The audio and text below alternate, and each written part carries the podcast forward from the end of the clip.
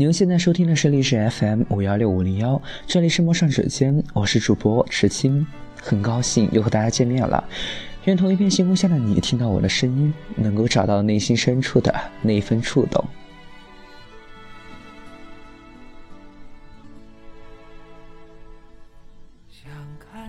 首先呢，在新年到来之际，祝贺大家新春快乐。这个新春呢，赤青将会连续推出几期的特辑。说来似乎有点奇怪，不知道是从什么时候开始，我喜欢在火车上写日记了。或许是因为寂寞没人诉说吧。从去年的九月份到现在，零零散散似乎也写了不少。因此，既然没有人听我诉说，所以就再次唠叨了。在春节期间，时新将会陆续推出。这半年来写的并不多，但是我觉得特别有意思的自我独白，希望大家能够喜欢。那我们现在开始吧。可以说是很寂寞的坐在火车上，刚刚看完两部电影，《心花怒放》给我的感觉十分深刻，那种脆弱、懦弱，甚至是甘愿逃避，这样低谷的人生。是不是真的会存在呢？或者是会不会真的发生在我身上呢？或许这是一个肯定句，不是吗？但不管怎样，不管有怎样的困难，亦或是痛苦，都会有雨过天晴的一天。自己的人生就是如此的反复无常。其实有些时候，与其说是人生在等着我们，还不如说。我们一直在面对人生，只是或许有人偏了。没错，就是面对。或许要提醒自己，不管是发生了什么事情，都要正面面对，不要逃避。说的好像正能量有点爆棚了，这还是我吗？其实坐在火车上，心里多少有点空空的，是一种害怕吗？还是迷茫呢？现在是如此重要的时候，但是我还是来了。我真正的目的，其实我知道，只是不想去面对。我想来看看你，或者说是去看看你们，但是值得吗？每一次家里对我的要求都毫不吝啬，我的压力就越来越大，四天的功课就耽误了。可笑，我也会有这样想法的一天。这或许就是人生嘛，反复无常的人生。还记得当时长沙那两年的日子，那时的文字，现在看上去真是空洞，没有灵魂，没有质感了。又自觉长大了，不是吗？又在用一种审视自己的角度去看曾经的回忆，哪怕这个曾经只是在昨天。默默地看着周围不同的人，想着他们每一个人都会有自己不同的人生。从他们的脸上，我想看出些什么。尽管毫无所获，但是我依旧期待自己的未来。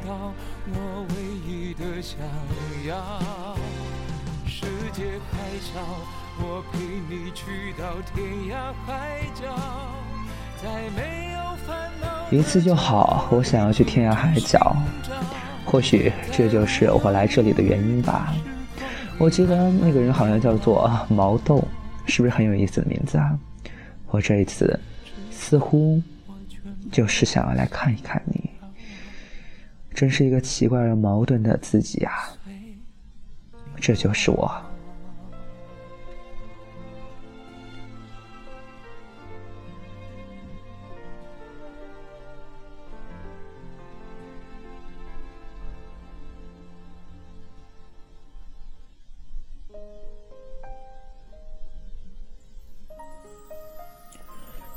其实有些时候呢，我不大清楚我们到底是什么样的关系。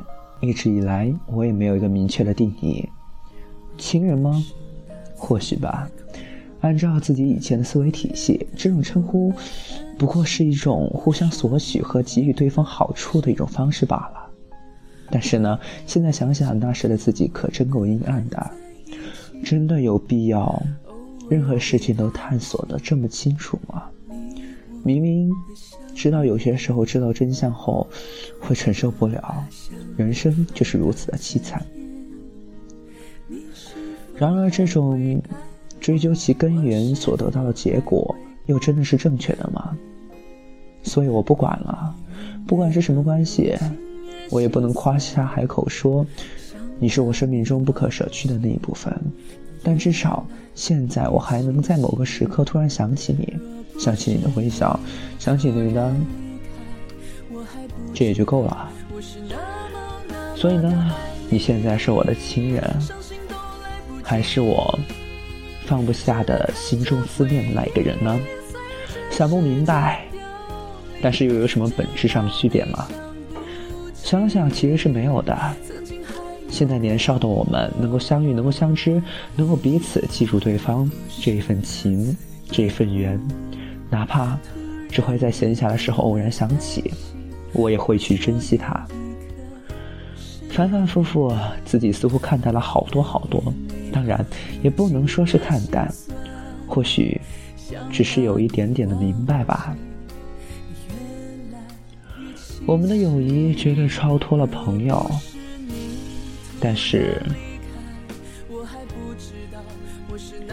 但是又为什么要偏要去定义它是什么友谊呢？是什么情愫呢？或者从单方面的觉得承受不了这种情谊，又何必？自尊心，所谓的愧疚感，那些有的没的，不过是折磨自己的借口而已。为什么要用固有的思想去审判这种真心呢？我不懂，我真的不明白。未来的一切，我相信或许都是缘分。这样推给缘分，真的好吗？就这样走下去，沿路的风景或许远了、淡了、错过了，但是还会有数之不尽的明媚在黎明后的初晨。我会去等待。我的思维尽管与众不同，但是却依旧自觉不凡。这样的自己，此刻很喜欢。够了。这样的人生，我此刻觉得够了，那也就是满足，不是吗？记得那时漂洋过海来看你，无限波澜中，整个人呢前所未有的轻松和清晰。